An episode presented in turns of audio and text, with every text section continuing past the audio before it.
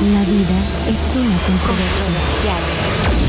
La vida es una controversia. Escucha, vive, siempre. Hola a todos y bienvenidos a Controversialex el podcast. Controversialex el podcast. El año 2020 fue un año de renovación y cambio.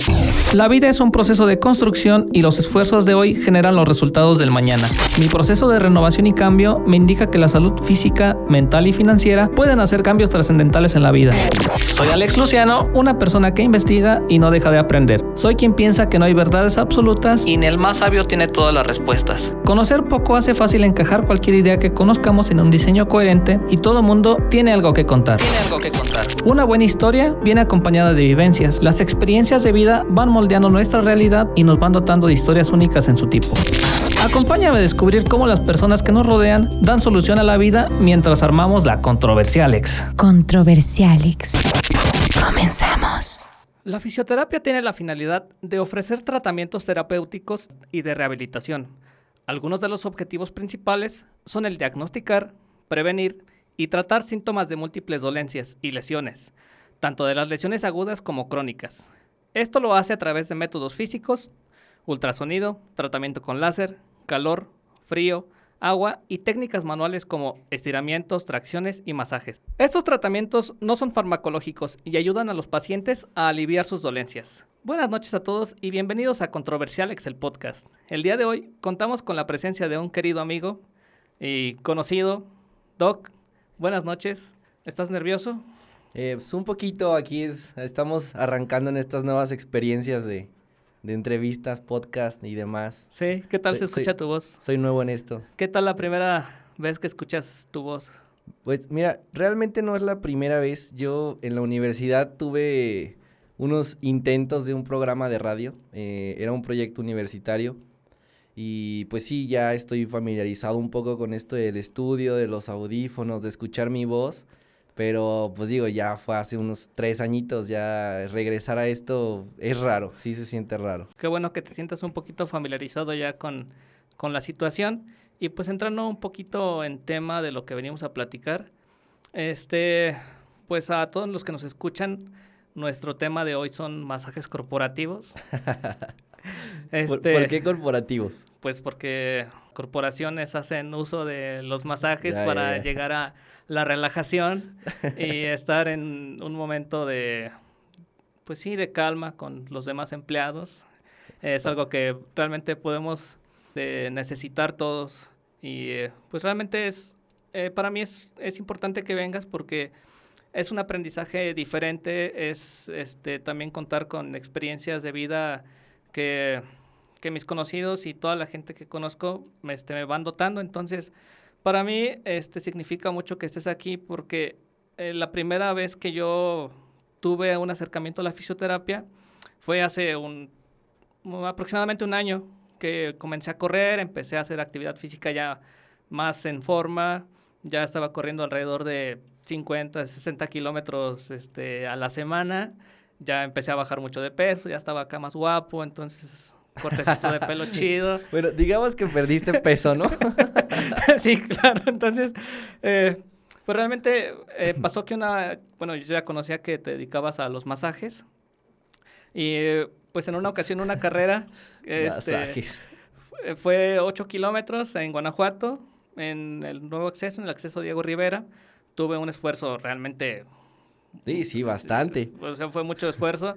Y más que nada lo sentí cuando fue la bajada en la bajada sentí que, lo que las, los pasos que iba, iba dando más acelerados, entonces ya a terminar la carrera, pues me sentí pues como bien, ¿no? O sea, normal, un poquito cansado. Sí, claro, pues tu cuerpo, tus músculos están calientitos. Sí, estaban no calientitos, nada. ya estaban ahí como, como venía corriendo ya recurrentemente, entonces mi, mi cuerpo ya estaba acondicionado y entonces al día siguiente que pasó eso, me dio un dolor enorme en la rodilla. En ese entonces el, el elevador de la oficina no funcionaba y entonces tuve que pasar por los tres pisos para llegar a la oficina y la, y la, rodilla me dolía como no te imaginas. Este, ahora sí que sí, pasé eh, lo que todos decimos cuando llegamos a ya un poquito más grandecitos, que nos empieza a doler la rodilla y pues me chingué la rodilla, por eso es que ya, no ya, me dediqué sí. al fútbol. Y pues en ese entonces eh, pues ya fue que te contacté otra vez, oye Doc, fíjate que tengo esta dolencia, ¿qué hago? Y pues no, pues ponte salivita, compras una bendita y con eso jalas. Con esta sobadita y con que ya no vuelvas a correr, con esto. y sí me recuerdo que me dijiste, dije, no, ¿qué hago? Y dice, pues deja de correr porque te vas a, te vas a joder más. Bueno, entonces, pues ya ah, fui contigo, este, la terapia, pues sí, realmente me dijiste, pues ven, este, necesitas venir un poquito más a terapia. Y pues en, ese, en el calor de eso, pues yo quisiera que nos platicaras para ti qué es la fisioterapia. Mira, primero que nada es bastante importante mencionar este que en todo deporte va a haber lesiones, ¿no? Más cuando corres, eh, sí o sí, siempre he dicho que el, correr es un deporte de más, de los de más alto impacto para las articulaciones, sobre todo de la rodilla, de los tobillos, entonces Sí, sí, un corredor ha tenido algún dolor alguna vez en su vida. Es como los motociclistas. Quien no se ha caído se va a caer. Ah, y, en ese entonces también fíjate que tenía un dolor en la, en la planta del pie. Una, médicamente, ¿cómo se llama? Una... Fascitis plantar. Una fascitis plantar y yo no sabía, porque en las ah. noches me dolía también un chorro el talón. y Sí, creo que eso ya te lo diagnosticamos ahí. Así en, es. En consulta. Efectivamente, ya yendo a consulta fue que te empiezas a dar cuenta de los padecimientos que vas teniendo, ¿no? Sí, claro.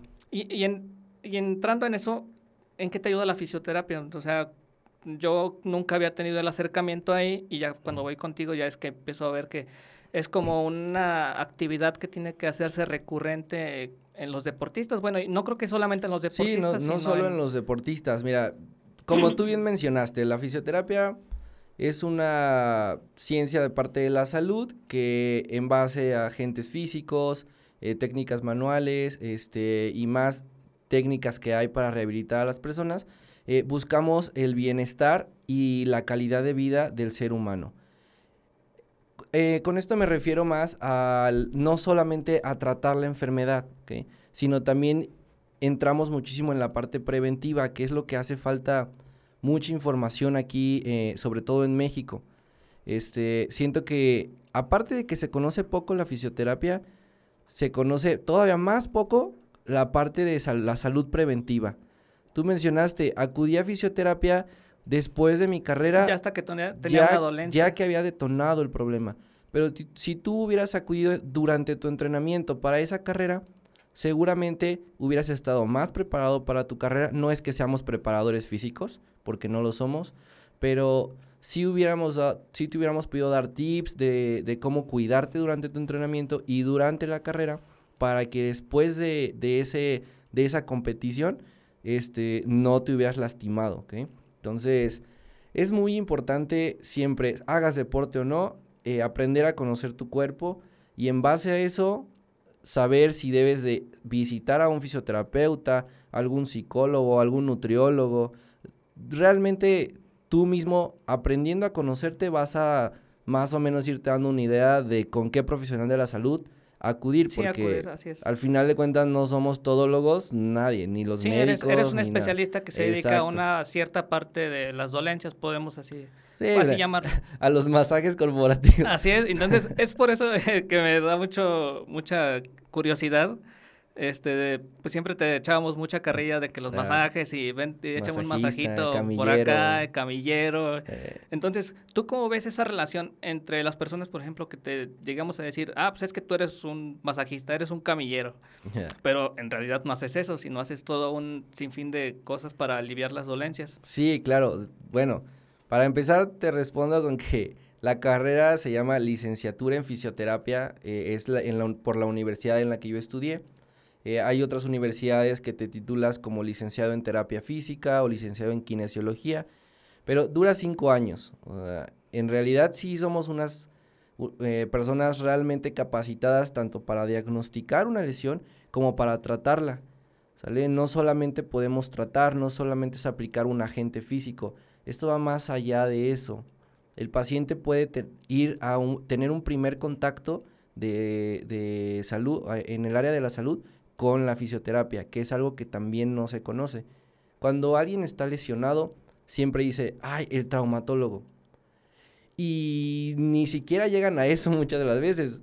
En Facebook, en Instagram, todo, es bien común que mencionen, ay, me duele la espalda, ¿no conocen un huesero? Ajá. ah, ¿no conocen un masajista? es así también como una experiencia que este, mi papá también juega fútbol, pero llanero, ¿no? Y entonces me acuerdo que los este, compañeros de mi papá que estaban con él siempre seleccionaban algo. Ya fui con el señor que soba. Sí. Y, era, y es muy común también dentro de, la, de la sociedad que digan, no, pues deja, voy con un, este, con una señora que soba, en vez de ir con un profesional de la salud. Yo creo que un 70% de los pacientes que han ido a rehabilitación conmigo me han mencionado que ya fueron con un sobador por una lesión que tuvieron este, ya vieja o por, por algún motivo por alguna dolencia que fueron con un sobador o que fueron con un tro, con un tronahuesos, también dicen. Eh, que bueno, es, la quiropraxia, que sí es una licenciatura también en, en, algunos países. Este, realmente yo no estoy en contra de ninguna técnica, lo único que sí les podría recomendar es que pues, los sobadores, masajistas y demás no tienen ningún, este, ningún sustento científico que, diga que sí funciona. No estoy en contra de las personas que me dicen, no, es que fíjate que fui con el tronador y me sentí mucho mejor, yo no me podía mover y ya salí caminando. Ok, si, te, si a ti te sirvió, si tú te sentiste chido, pues sigue yendo con él, ¿no? Pero entonces por algo viniste conmigo, porque hubo algo ahí que no te quitó, ¿sale? Y digo, al final de cuentas, no estoy en contra de nada, como te digo, no me gusta decir esto no funciona porque mágicamente a veces los tronadores sí sí latina, ¿no? Pero creo que es un poquito más en base a la experiencia que han tenido. A la experiencia, O sea, que han sobado mucha gente y, eso como que les va dando una... Este, pues les va dando, como decimos, experiencia, ¿no? Este, es muy conocido acá en la ingeniería que cuando van a detectar un pozo de agua, llevan a los famosos vareros. Ajá. Y los vareros, pues es un señor que agarra una vara, la corta ahí en una esquina, se la trae, la trae aquí en los brazos y de repente se levanta la vara y dice, aquí perfora. Entonces, este, pues en mis conocimientos de ingeniería, yo digo, necesitamos a un este, experto, a un geólogo que venga y que nos haga un estudio del suelo, un estudio este, electromagnético y, con eso ya puede determinar... Ya hay herramientas tecnológicas. Entonces, esa herramienta te puede dar una probabilidad de que en el sitio pueda puede haber agua, más no te dice aquí hay, ni tampoco te dicen qué cantidad. Y el barero te lo pero asegura. mágicamente los vareros te dicen, pero si perforas aquí a 150 metros, te va a dar 4 pulgadas de agua. y te quedas así como de, pues bueno, pasándolo un poquito ya a tu ramo, pues este sí, como dices, hay gente que se dedica a sobar, que efectivamente te, te quita la dolencia, pero bueno, como dices, las bases científicas en él no están dadas para que te alivie los dolores de forma que debe ser. E, es un excelente ejemplo el que acabas de dar. Desgraciadamente mis pacientes no todos son ingenieros como para decírselos porque no me van a entender, ¿va? Pero sí, es, es excelente. Así, el varero como puede tener la verdad, como no, o sea... Sí, también, claro, hay, hay, mucha gente que se ha equivocado, entonces... Sí. Así, así pasa. Y digo, esto, encontrar agua es un tema que si la encuentras, bueno, gastaste unos cuantos dinerillos ahí si no la encontraste, ¿no? Pero, acá es tu salud. Y la salud, si el sobador te dejó chueco, a ver. Sí, no puede ser, ahora endereza. A ver, ya, va a ser de cirugía probablemente, ¿no? Cuando eh, un problema que traías muscular, una contractura, hernias discales, que ocurre bien, muy común que van con un, este, con un tronador o algo que les llaman, eh, quiropráctico, este, liberan la hernia y ya, ¿no? Ya se sienten mucho mejor. Pero un quiropráctico que sí estudió, cuando van con un tronador, así como pueden liberarla o así como te pueden dejar... Sí, los puede dejar con más dolencias o causar Te pueden causar una lesión, este, hablando en términos médicos, una listesis, una retrolistesis, que es un movimiento vertebral eh, que ya tal vez empeore esa hernia y sea de cirugía. Cuando una hernia discal eh, inicialmente puede ser tratada con fisioterapia y tenemos bastantes buenos resultados. Entonces, siempre yo he dicho que para la salud no hay que escatimar y siempre es importante, si ya traes alguna dolencia, no la dejes pasar. Sí, Doc, y eh, también viene a esto, ¿cómo fue que iniciaste? ¿Cómo, ¿Cuál fue tu primera espinita para decir, sabes qué, no voy a ser licenciado de leyes, pero voy a ser licenciado en fisioterapia? Pues mira, bien raro. Mi papá es ingeniero minero y de toda la vida vivíamos en varios pueblos y yo estaba chiquito y siempre en los pueblos mi papá era el ingeniero, ¿no? O sea, era un título que yo decía, ah, yo alguna vez quiero que sea el ingeniero, ¿no? Pues te podemos decir el ingeniero también. si gustas, te ponemos en, tu entrada de tu consultorio. Ándale. Estaba en la univers en la preparatoria y dije, no, pues yo quiero estudiar ingeniería. Se escucha padre, ¿no? Ah, ingeniero González, ¿no? Dije, ah, a huevo, se escucha chido. Pero hice bachillerato de ingenierías en la prepa, reprobé física, reprobé álgebra, reprobé todas, las matemáticas, ¿no? Para, sí, para ingeniería. Ah, ¿qué, hago aquí? ¿no? ¿Qué hago aquí? Entonces, realmente terminé el bachillerato porque pues tenía que terminar la prepa, pero no me gustó nada la ingeniería. Me gustaba, pero no, no se me daba, pues. Es algo que, que no, no más no. Y en ese lapso de terminar la prepa y demás, dejé de estudiar un semestre, porque no sabía, entré en, en controversia, porque dije, ¿ahora qué hago de mi vida si no soy bueno para las matemáticas, no? Y viendo carreras... No bueno ni para las matemáticas, ni para el fútbol, ni... para nada. ¿Sabes, para sabes, sabes hacer de comer? Ah, eso sí, me gusta bastante ah, cocinar. Las pizzas que preparé para tu cumpleaños, acuérdate. Ah, buenísimas. Buenísimas, Pero bueno, esos son otros servicios que se cobran aparte. este, no, estaba investigando sobre varias carreras realmente en, en varias ciudades, porque pues también una de mis cositas que traía en la cabeza era salirme de mi casa, ¿no? Por, por esa experiencia de ser foráneo, que la verdad lo recomiendo 100%. Este, y dentro de esas opciones encontré la fisioterapia. Eh, también ayudado un poco por mi mamá, que también ella estaba todos los días, ¿qué vas a estudiar? ¿Qué vas a estudiar? ¿Qué vas a estudiar? Este, y me dijo ella, oye, ¿por qué no fisioterapia? Se relaciona al deporte, tú jugabas fútbol, eras bien malo, te lastimaste la rodilla, nunca hiciste fisioterapia, pues como que por ahí va la cosa, ¿no? Entonces ya, eh, investigué en qué universidades había, y en una me gustó el plan académico y fui a visitar la universidad. Y de ahí fue como, como nació realmente. Una por el deporte, por la parte de, del fútbol, que sí yo me lastimé la famosísima rodilla, por eso ya no fui profesional. Pero...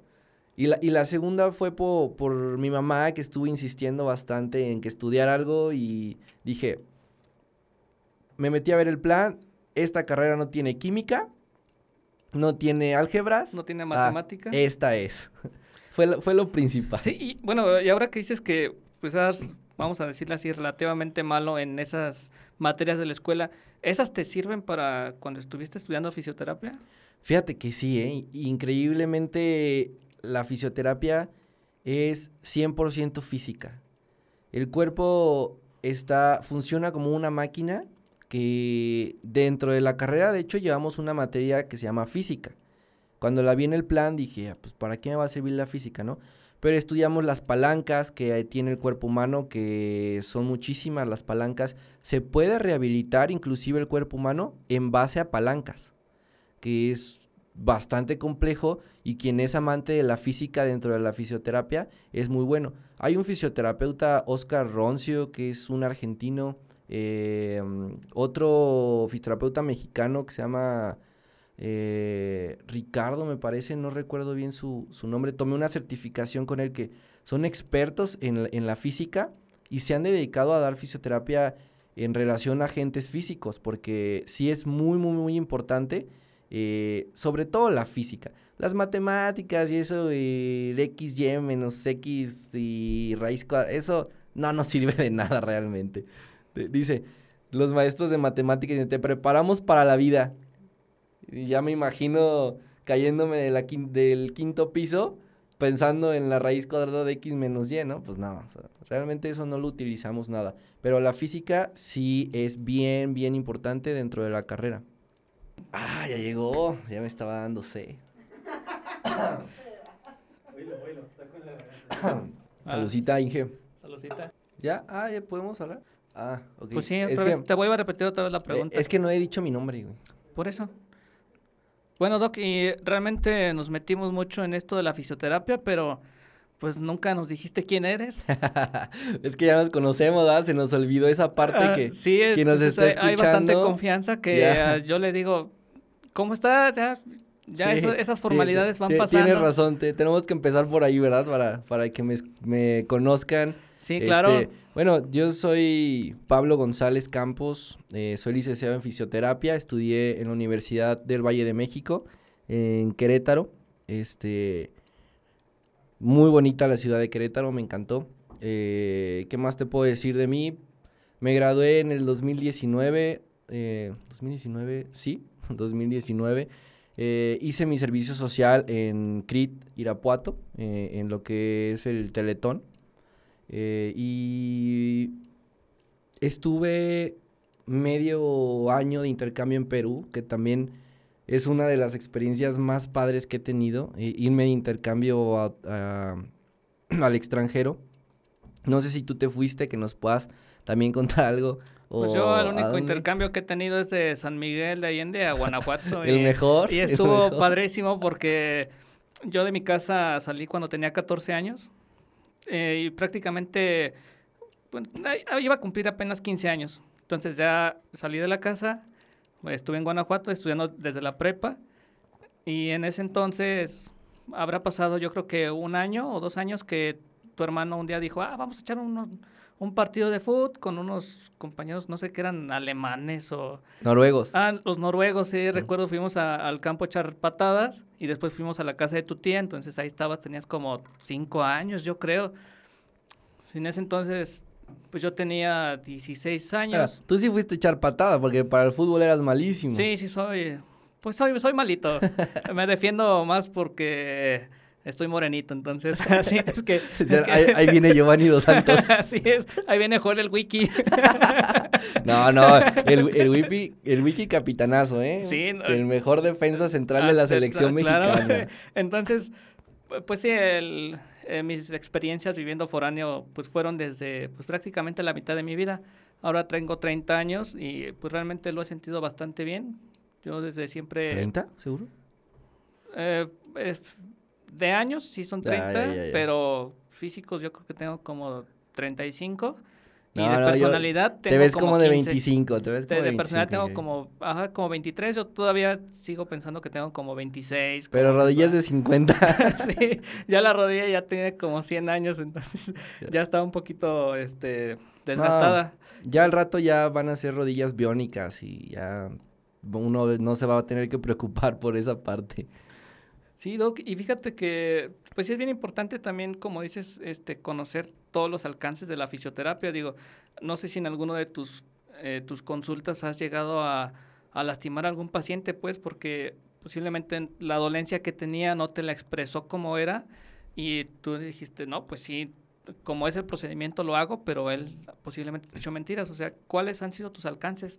Dentro de la fisioterapia, hasta dónde es, dices, hasta aquí puedo llegar y después ya te canalizo con un profesional diferente, porque siento que si es una línea muy delgada la que debes de, llegar, porque si no de ahí, pues, como te digo, puedes hacer que un paciente tenga dolencias peores, ¿no? Sí, claro, es muy importante esta pregunta.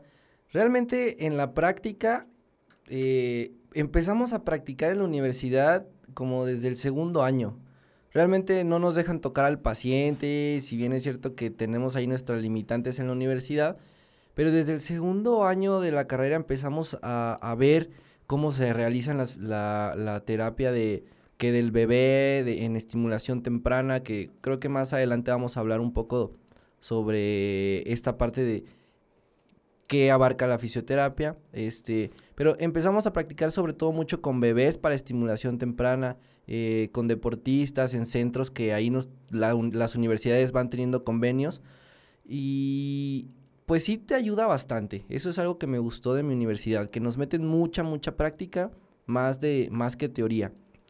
Y ahora yo lo veo, por ejemplo, en el año que estuve haciendo servicio eh, en CRIT, yo iban más eh, practicantes de otras universidades. Y yo veía ese cambio de una universidad a otra, que obviamente si uno no sabe todo, ni, ni se puede saber todo en esta vida.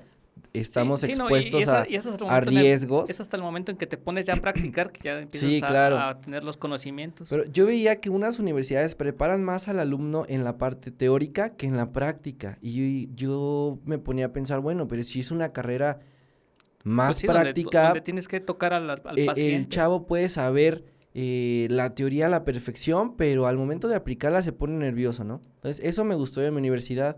Y hablando de, riesgos eh, con los pacientes, esa falta de, esa, esos, esas barreras de comunicación que se pueden llegar a tener entre paciente y el área médica son bien, bien eh, complejas, porque hay muchas ocasiones en que el paciente, por ejemplo, un, bebé, ¿cómo te va a expresar qué es lo que tiene, sí, no? Sí, sí, no, no puede hablar y decirte me duele aquí. Una persona con discapacidad que sea este, débil visual o que no, no, no, tenga una buena coordinación del habla, algo X o Y que no se pueda comunicar, que es otra barrera, eh, pues cómo se expresa, ¿no? Cómo expresa su dolor.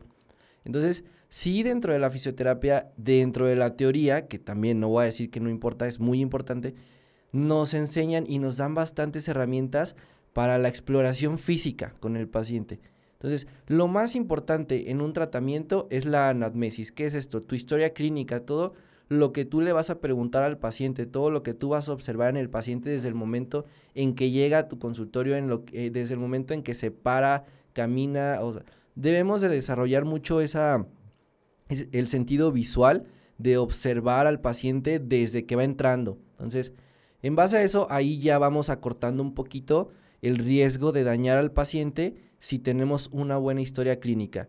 Lo segundo, ya al momento de iniciar el tratamiento, este, que también hay varios riesgos porque tratamos con agentes físicos como poder quemar a un paciente, poder, uh, llega un paciente con una contractura, le pones una corriente que no le favorece, pues le agravas la lesión. Entonces, si hay ciertos detallitos que uno se, se pueden evitar al 100% con una buena teoría y con, la, con el pasar de los años en la práctica. Y lo más importante es esa comunicación de decirle, no, ¿sabe qué? Pues si le quema, me avisa. Si siente algo que es molesto, me avisa. Tal cosa no debe de doler. Va a sentir... y aparte que los umbrales del dolor para la gente son muy diversos. Muy distintos. también otra cosa es que nosotros debemos primero aprender en nosotros, en nuestro, con nosotros mismos. En las prácticas, la corriente, eh, la punción seca, que es como la tipo acupuntura, siempre nos lo ponemos eh, entre nosotros mismos, entre fisioterapeutas, para saber qué se siente y saber qué decirle al paciente eh, de cómo es, cómo es lo que va a sentir durante la aplicación, ¿no? Porque si yo no sé lo que va a sentir mi paciente, ¿cómo se lo explico? Entonces, yo le puedo decir, sabes que si te duele, me avisas. Pero no necesariamente es que la aguja le tenga que doler. A lo mejor va a sentir como un hormigueo y yo ya estoy pinzando al nervio o lo estoy dañando, ¿no? Entonces, para eso es que nosotros debemos de practicar, pues, en, en nuestro cuerpo para saber qué decirle al paciente y evitar esos riesgos de dañarlo. Aún así, estoy, estamos expuestos, la verdad, sí he tenido algunas cositas ahí que me han pasado en la práctica, como eh, causarle quemaduras leves a algún paciente, como a lo mejor eh, aumentar un poquito alguna tensión muscular, o con detallitos así cuando vas aprendiendo que sí llegan a pasar. Sí, Doc, y bueno, ahora sí que me dices que conociéndote a ti mismo, pues, o sea, haciendo los procedimientos en ti, yo te quería que, nos dijeras si las emociones juegan algún papel importante en los padecimientos de los, de los pacientes y si esas mismas emociones pueden ayudarle al paciente a que se sienta mejor. Porque sabemos que una emoción destructiva como la ira, este, la furia, estar enojado, siempre te va a llegar a, pues, a dolencias, a dolencias más fuertes. Y pues si te sientes alegre o así como entusiasmado, pues obviamente que la dolencia puede calmarse poquito. ¿Tú cómo eso, tú cómo lo representas? Sí, claro, en el cuerpo a nivel cerebral hay algunas sustancias eh, que el cuerpo libera cuando está triste, cuando está contento, cuando se siente amado, cuando... O sea, son varias sustancias que regulan esa parte, este, dopamina, serotonina, entre otras que, que regulan eso a nivel cerebral. Entonces, al momento de que tú pasas por emociones negativas, obviamente que tu cuerpo se va a tensar más que cuando pasas por emociones positivas, ¿no? Si acompañas eso de una mala alimentación, de que no te hidratas bien, no haces ejercicio, acompañado, como te menciono, de una mala emoción, de una emoción negativa o de mucho estrés en tu vida diaria, sí o sí va a repercutir en alguna lesión. Sí, y tú has este, recomendado o procurado que tus pacientes tengan alguna respuesta emocional como solución a algún padecimiento? Sí, claro. Soy un chavo joven de 25 años, casi 26. Lleva poco en este ámbito de la fisioterapia, que realmente me hace falta mucho por aprender, me hace falta mucha práctica. Sí he tenido la oportunidad de conocer algunos maestros muy, muy buenos en lo que hacen, pero dentro de esto, siento que estoy como aún en ese ámbito del aprendizaje que me hace pensar en cómo ayudarle más al paciente. Y dentro de tu pregunta, lo que yo aplico siempre para las emociones es ah, algún masaje relajante, que me, me apoyo de la aromoterapia, que es ahorita un rubro que se está investigando bastante y está muy de moda. Eh, otra parte que me estoy apoyando hoy en día es con el CBD, que también es una industria nueva realmente. En México apenas está iniciando. En Estados Unidos ya es una industria bastante grande, la del CBD. Aquí en México pues, todavía es un poco prohibida, eh, por eso es que está iniciando. Pero realmente quien esté escuchando esto, quien lo vaya a escuchar o quien no lo escuche, escúchelo el CBD es una industria que tiene un potencial enorme para esta parte emocional con los pacientes. Estoy segurísimo de que en un futuro va a ser mucho más barata, va a ser más accesible para, para todos los bolsillos, porque ahorita realmente es, es muy cara. Este, la, la buena, claro, porque pues la... Hasta en Tepito te puedes encontrar. Sí, claro, pero la que sí tiene ciertas, ciertas medidas, reglamentos, este, pues que pasa por un proceso, sí es bastante caro. Este, y aparte, para esa parte de las emociones que sí me han llegado bastantes pacientes con problemas de ansiedad, con problemas de, del sueño, alteraciones del sueño, este, realmente yo no me considero especialista en eso. Yo lo que hago ahí es valorar al cuerpo, ver si hay alguna tensión muscular, si hay alguna, biomecánicamente hablando, si hay alguna alteración, en la que yo puedo ayudar.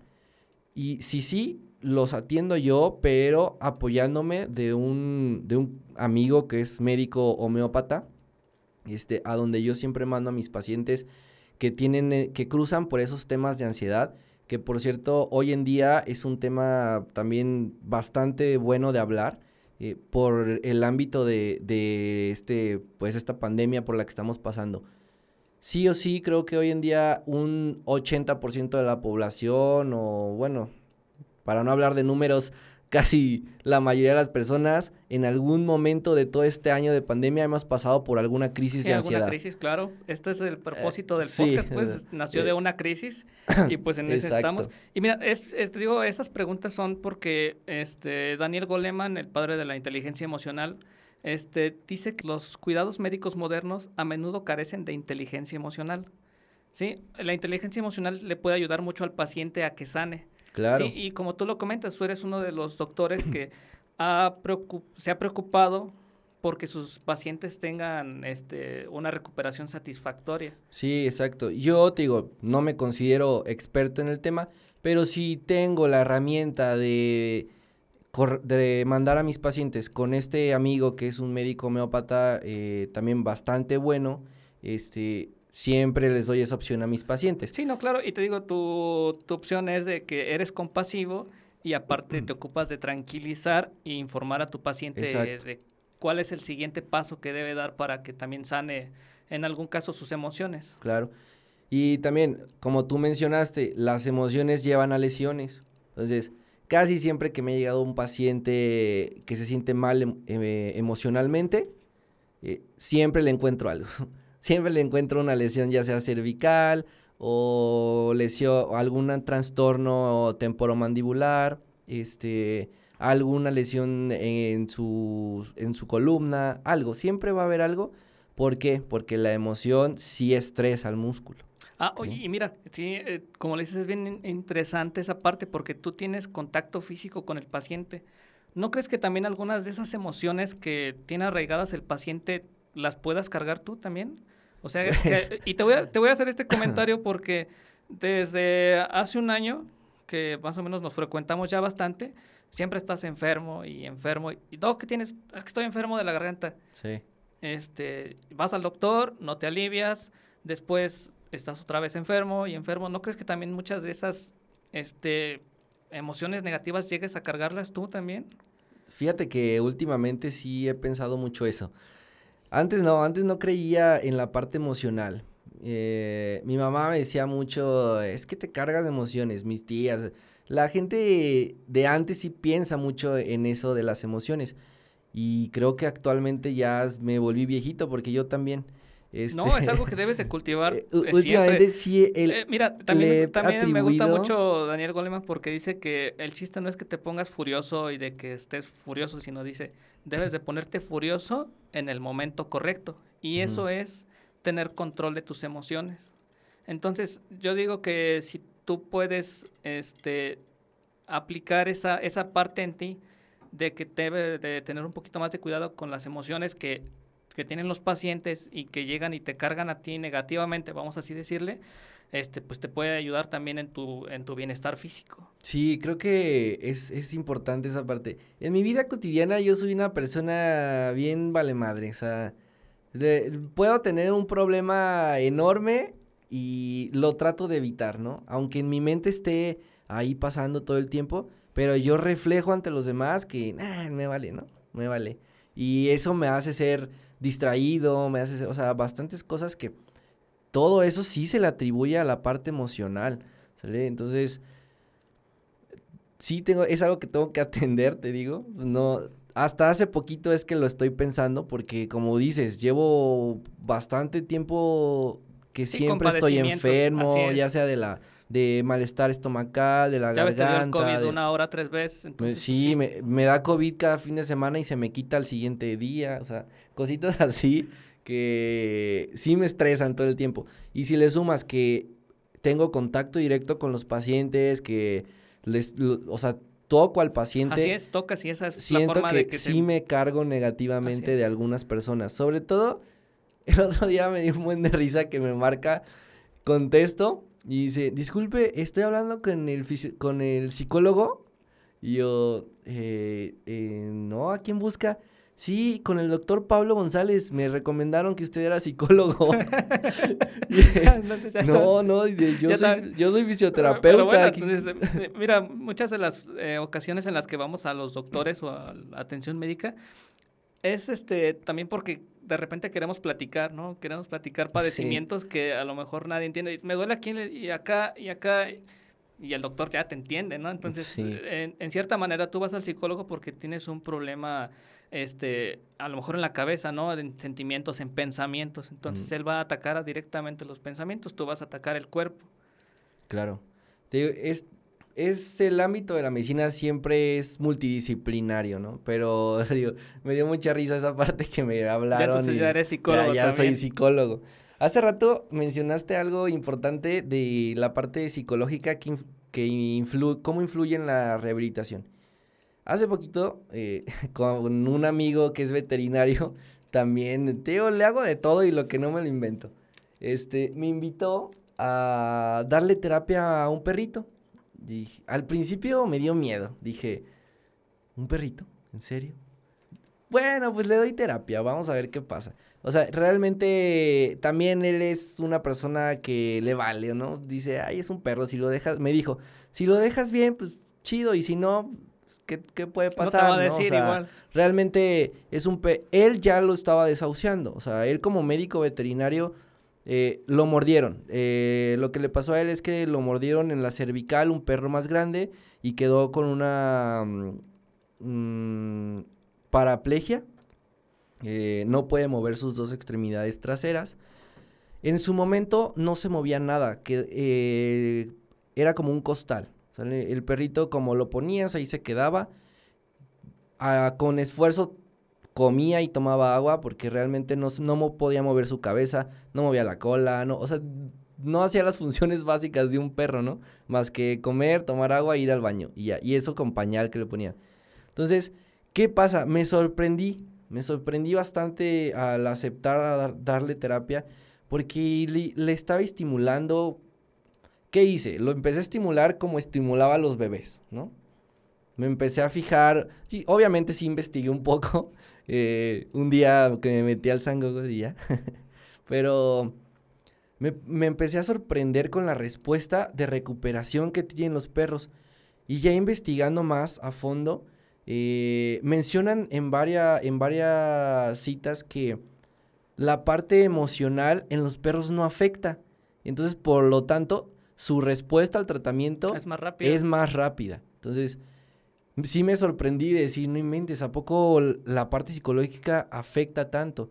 Sabía que afectaba porque un centro de rehabilitación completo debería incluir a la fisioterapia, al nutriólogo, al psicólogo, al traumatólogo, al médico en rehabilitación, a, o sea, a varias áreas. Sí, muchas especialidades, ¿no? Que nos pueden ayudar a, aliviar los padecimientos exacto, completos. Pero lejos de ello, sí, no me había puesto a pensar en qué tanto afectaba la parte psicológica para la recuperación de un paciente.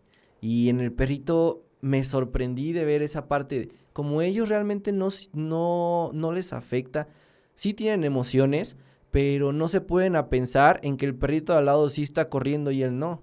no es algo que no les preocupa, ¿no? Entonces, el perrito, en la primer terapia que le di, ya estaba, ya estaba moviendo la cola y ladrando, que realmente para las, sus dueños ya fue un gran avance del sentir como que ya otra vez ya era perro, ¿no? Y no nada más un bulto. Entonces, pues es algo ahí interesante que a lo mejor en un futuro estudio un poquito más, me certifico y a lo mejor, ¿por qué no, no? Hacerme... Sí, terapia de animales. Ajá, fisioterapeuta veterinario. No sé. Y, y ahora, dentro de tu ritual, antes de comenzar un, un tratamiento físico, ¿qué es lo que haces? O sea, ya vimos que las emociones juegan un papel importante. ¿Tienes algún procedimiento antes de iniciar con un paciente? Pues no, realmente no.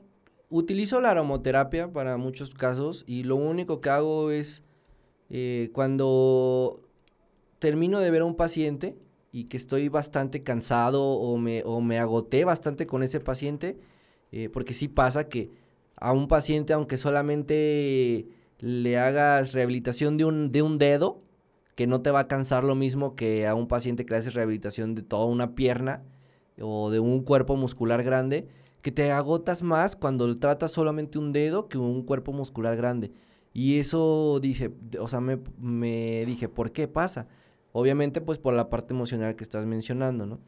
Y lo único que hago es usar la aromoterapia para eso. Me pongo un aceite que me han dicho que funciona me lo unto por todos lados y pues sí, sí me ha ayudado un poco, sí me ha, me ha ayudado a relajarme y poder seguir con mi, con mi día de trabajo. Sí, claro, y muchas de las cosas, este, yo como las veo, tienen que ser mucho de motivación, motivación personal. ¿Cuál es tu motor? Pues soy una, una persona que le afecta mucho las emociones de las demás personas, siempre quiere ver felices o contentos a los demás. Entonces, siento que aunque yo esté mal, tengo que dar una buena cara para que el paciente esté bien, ¿no? Siempre me ha preocupado mucho el mejorar la calidad de vida del paciente. Eh, y pues es eso, esa es mi, mi, mi, mayor motivación hoy en día, el hecho de que me llegue un paciente, sobre todo de traumatología y ortopedia, que es lo que más me gusta, que digo, ah, no, lo tengo que dejar al 100, ¿no? Y es un caso que me gusta y me motiva más para rehabilitarlo y todo.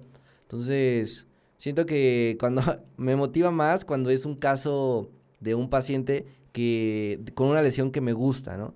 Hay otras lesiones que se me hacen un poquito más eh, tediosas que otras, pero pues aún así hay que rehabilitarlos y tratar de, de dejarlos lo mejor posible obviamente con el riesgo que se tiene en el área médica, ¿no? De que tu tratamiento, así como sea, favor este, sea muy bueno para el paciente, así como que no le funcione en gran parte, ¿no? Pero eso es un riesgo que cuando vas al médico, por más que experto que sea en gripa, por ejemplo, que su tratamiento no te funcione, ¿no?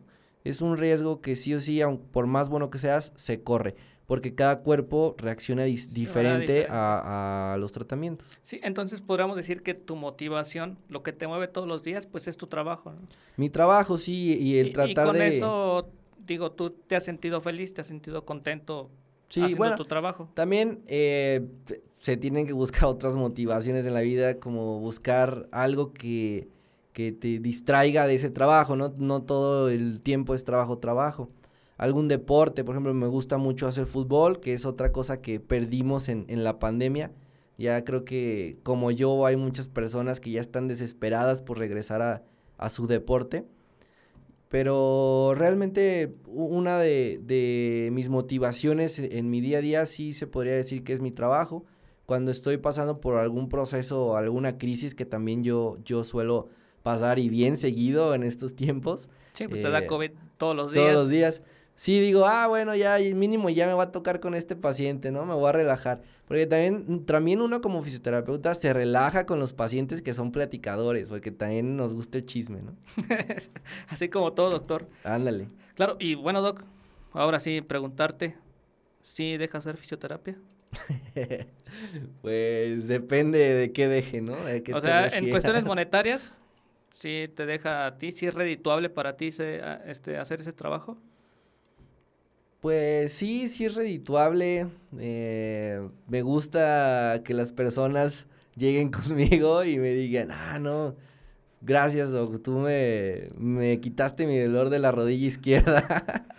no, no, eh, ya contestando tu pregunta. Económicamente. Económicamente trabajando para una clínica privada, para una clínica de gobierno o algo, la verdad sí están un poco bajos los sueldos. Este, yo por eso fue que me decidí a abrir mi propia clínica.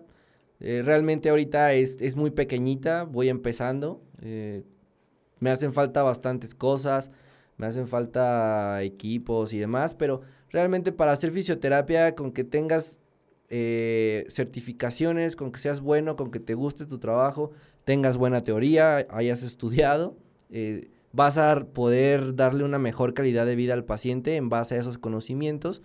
Y ya los equipos que puedas tener en tu consultorio o los aparatos te van a ayudar para reducir esos tiempos de rehabilitación. Entonces, si trabajas para alguien más, realmente no te reditúa mucho. Pero trabajando en tu propia clínica, si te decides a, ser tu propio jefe, como los de las empresas estas, ¿no? Que dicen que te vamos por un cafecito, ¿no? Y dicen, ¿estás preparado para ser tu propio jefe? bueno, yo te voy a decir, ¿estás listo para invertir en bitcoins? ya, ya me estabas explicando. Bueno, mi hermana también, pero no, no, no, no se me da eso de de, los números, ya te dije. Mira, este, es algo bien importante también en, en la vida, disfrutar los pequeños momentos que, que igualmente la vida te va dando. ¿Cuál sería un momento, un pequeño detalle de la vida que disfrutas? Pues yo creo que la comida. es algo que disfruto bastante. Muchas de las veces por estar trabajando eh, no como, no desayuno, no nada, porque también tengo, soy pésimo para organizarme, me hace falta una mejor organización. Entonces, yo que puedo organizar mi agenda, no me dejo espacio para comer. Entonces, pero cuando puedo comer, prepararme yo algo, sí es algo que disfruto bastante.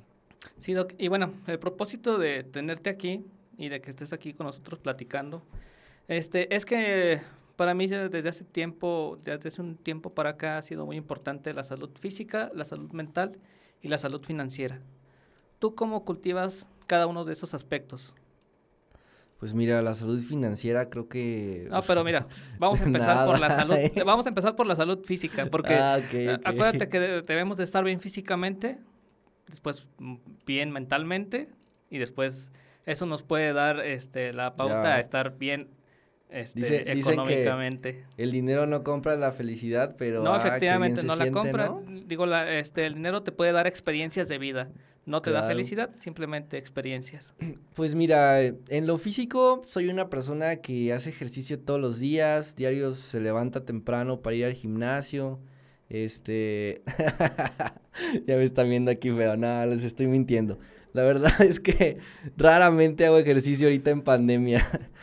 Antes sí, antes jugaba fútbol hasta tres veces por semana, eh, procuraba ir al, gimnasio cuando podía, no diario, pero mínimo unas tres veces por semana. Ahorita en pandemia dejé todo. Primero porque soy bien este alterado y cada fin de semana me da COVID o pienso que me da. Entonces, si estoy saliendo a lugares públicos, pues más me voy a sentir así, ¿no? Y más que nada es por ese miedo que me da de contagiar a un paciente, ¿no? Porque veo bastantes pacientes geriátricos o pacientes de, de la edad adulta que pues son poblaciones, población de riesgo, ¿no? la parte física sí la he descuidado un poco. Hoy, en estos días he intentado ir, regresar al gimnasio, he intentado hacer dieta, porque para ver si así mejora mi salud, porque llevo días siempre sintiéndome mal. Pero realmente es que no sé, no, no, no lo logro al 100. Ayer inicié a entrenar box y no sé cuánto me dure el gusto. Yo creo que una semana más nada más porque ando todo dolorido. Lo, lo mental, eh, pues busco una actividad para que me distraiga, que me relaje. Creo que últimamente me he distraído bastante en los jueguitos del iPad, eh, leyendo tal, alguna cosa de que salga de fisioterapia. Me acabo de inscribir a una maestría también, que pues también tengo que estudiarle un poquito. Me está costando trabajo porque ya era flojo, ya no estaba acostumbrado a estudiar, ¿no? El volver a empezar esa parte es complicada. Pero pues también eso me distrae un poco en la parte mental, que como todos en estos tiempos, sí he pasado por crisis y me he vuelto loco por una semana y demás, emocionalmente y mentalmente. Pero pues son los detallitos que me han ido eh, ayudando, la, maestría, el, buscar cómo hacer alguna actividad, el, convivir con las personas cercanas a mí, que sé que también se están cuidando, también me ayuda, porque pues el tener ese contacto con la persona también te, te quita bastantes ideas de la cabeza. Y la parte financiera, pues realmente soy una persona que así como gana se lo gasta no estoy, no estoy, ¿cómo se dice? Acostumbrado a ahorrar. Me dicen, oye, pero si te va bien ahorita en este, en este mes te fue bien. Pues sí, pero es que ya no sé, creo que fui a comer acá, me compré esto y pues ya, ya no tengo. Sí, y es algo que nos ha pasado a todos. Digo, tú tienes 25 años, yo me pongo en, en, en mi yo de 25 años y este, me veo en una situación muy parecida a la tuya, ¿no? Entonces, en ese momento, pues gastaba, salía.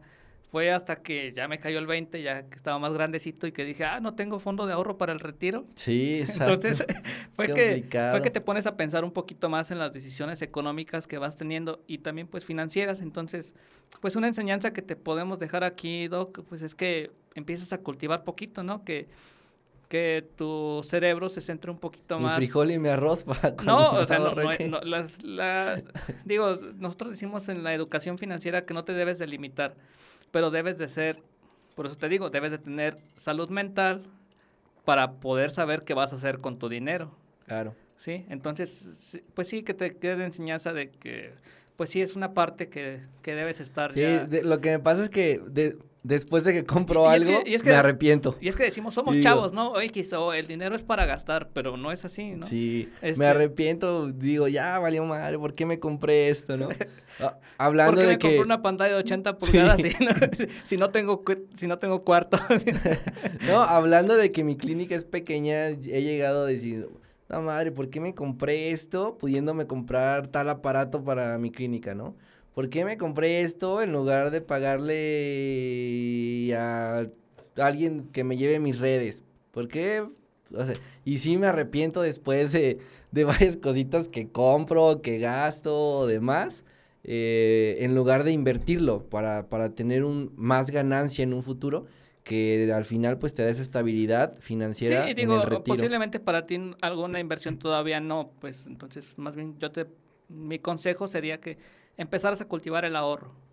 No, no inversión, simplemente ahorro. O sea, que empieces a dejar una parte de tu sueldo o una parte de lo que estás ganando exclusivamente para ahorro. Para o sea, no, no que primero gastes, como mucha de la gente hacemos o que hacen la gente, es que primero le llega el sueldo, gasta y lo que dice, lo que me sobre lo ahorro. no, algo... Ah, más bien es al revés. Lo primero que debes de hacer y de contemplar en tu vida es el ahorro.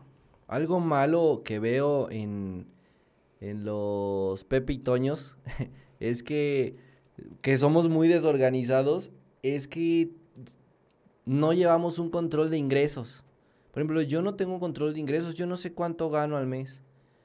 Un mes gano más que otro, eso es verdad, porque es un ingreso que varía bastante en pacientes, de, que un, un, mes tuve 100 pacientes, al otro solo tuve 20, ¿no? Entonces, es un ingreso que no es fijo, pero lejos de eso, yo no llevo un control de lo que gano. Por lo tanto, pues mucho menos sé cuánto gasto. No, pues es que eso, eso para ti debería ser, ya sabemos que es tu pata de palo, entonces sí. a partir de mañana debes de empezar a cultivar tu salud financiera. Bueno, Doc, y pues ya para terminar, ¿qué nos puedes este, recomendar a las personas que nos están escuchando? La fisioterapia, ¿qué escucha? ¿Estás leyendo algún libro? ¿Tienes alguna playlist favorita? ¿Alguna serie que nos puedas recomendar? Pues mira, como recomendación en parte de, por, para esta parte que decías tu última pregunta, la parte emocional, física y mental y todo eso, siempre voy a recomendarles que busquen una actividad, ya sea deportiva o no, que les llame la atención, que, que en verdad los distraiga y digan, ah, en esta actividad me olvidé de, de, todas las broncas que yo traía en mi día a día, ¿no? Así sea jugar ajedrez, tronar globos, lo que sea, ¿no? Pero que los distraiga de decir, ¿saben qué? Este día me fue bien mal, pero sé que voy a llegar a mi casa o que voy a llegar al club o voy a llegar al parque de mi colonia y voy a hacer esto, ¿no? Y se me va a olvidar todo lo demás que había de, de fondo en mi día. Eso pienso que te da una tranquilidad para irte a dormir tranquilo y arrancar el próximo día desde cero y decir, ah, este va a ser un mejor día, ¿no? Por ejemplo, en mi caso, lo que yo hago, me gusta mucho jugar eh, en el iPad un juego que se llama PUBG con unos amigos, con Pepe y otros amigos ahí que, que tengo en, en, en ese jueguito. Y eso la verdad es que me distrae. Entonces casi siempre llego a mi casa, este, busco si están conectados en el juego, si no están, pues juego uno, dos y ya, eso siento que me distrae, ¿no? Ya hasta mi hermano, que yo vivo con mi hermano, ya hasta me sueña, ¿no? Porque es un juego de balazos y demás. Y siempre anda de, bájale volumen, ya cállate. No, y aparte tu hermano ya está grandecito. ya, ya, está viejito, ya. Doc, ¿cuáles son tus redes sociales? Eh, bueno, me pueden buscar en mi página de Instagram y de Facebook como Fisio Goka. Eh, ahí cualquier cita, cualquier duda que tengan, duda, queja o aclaración sobre la fisioterapia, no masajes, fisioterapia. es importante que, que, aprendan el término porque, porque, en verdad no me molesta, pero sí es cansado de estar escuchando, no conocen a un sobador. o sea, ya canso, ¿no? Un masajito. Sí. Pero de todos modos, si das si das masajes relajantes dentro de tu terapia. Claro, claro, sí, se ofrece como terapia única dentro de la rehabilitación, el masaje relajante, el masaje descontracturante para deportistas, entonces sí, sí es un servicio que se da, pero pues no somos masajistas. Sí, ¿esas son todas tus redes sociales? Sí, por el momento solo tengo Facebook e Instagram, estoy como Oficio Goka, por cualquier este, aclaración que tengan, si quieren agendar, si quieren hacer... Eh, preguntar lo que sea, ahí me pueden encontrar.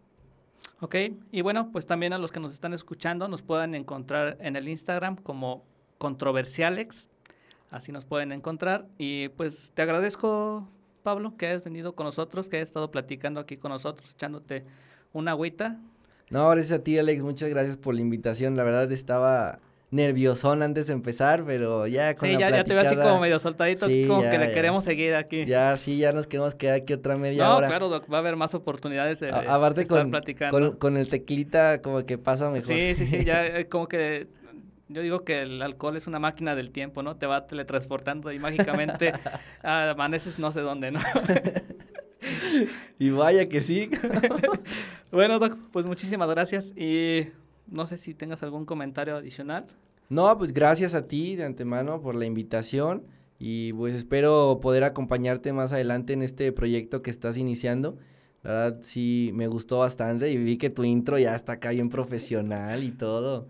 ¿Eh? No, pues es que estamos. Le, has metido estamos producción. Trabajando con profesionales. Y bueno, pues ahora sí que a mí me gusta siempre terminar los episodios con una pequeñita reflexión y que es la siguiente.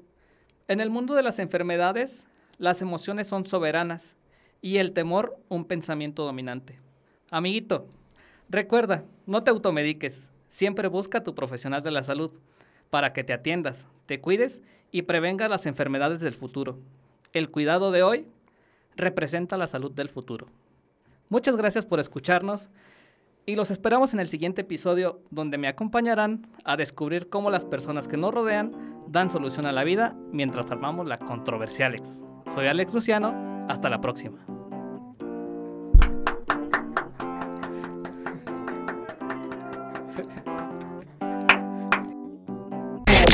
Esto fue Controversiales. Nos escuchamos en el próximo episodio. Adiós.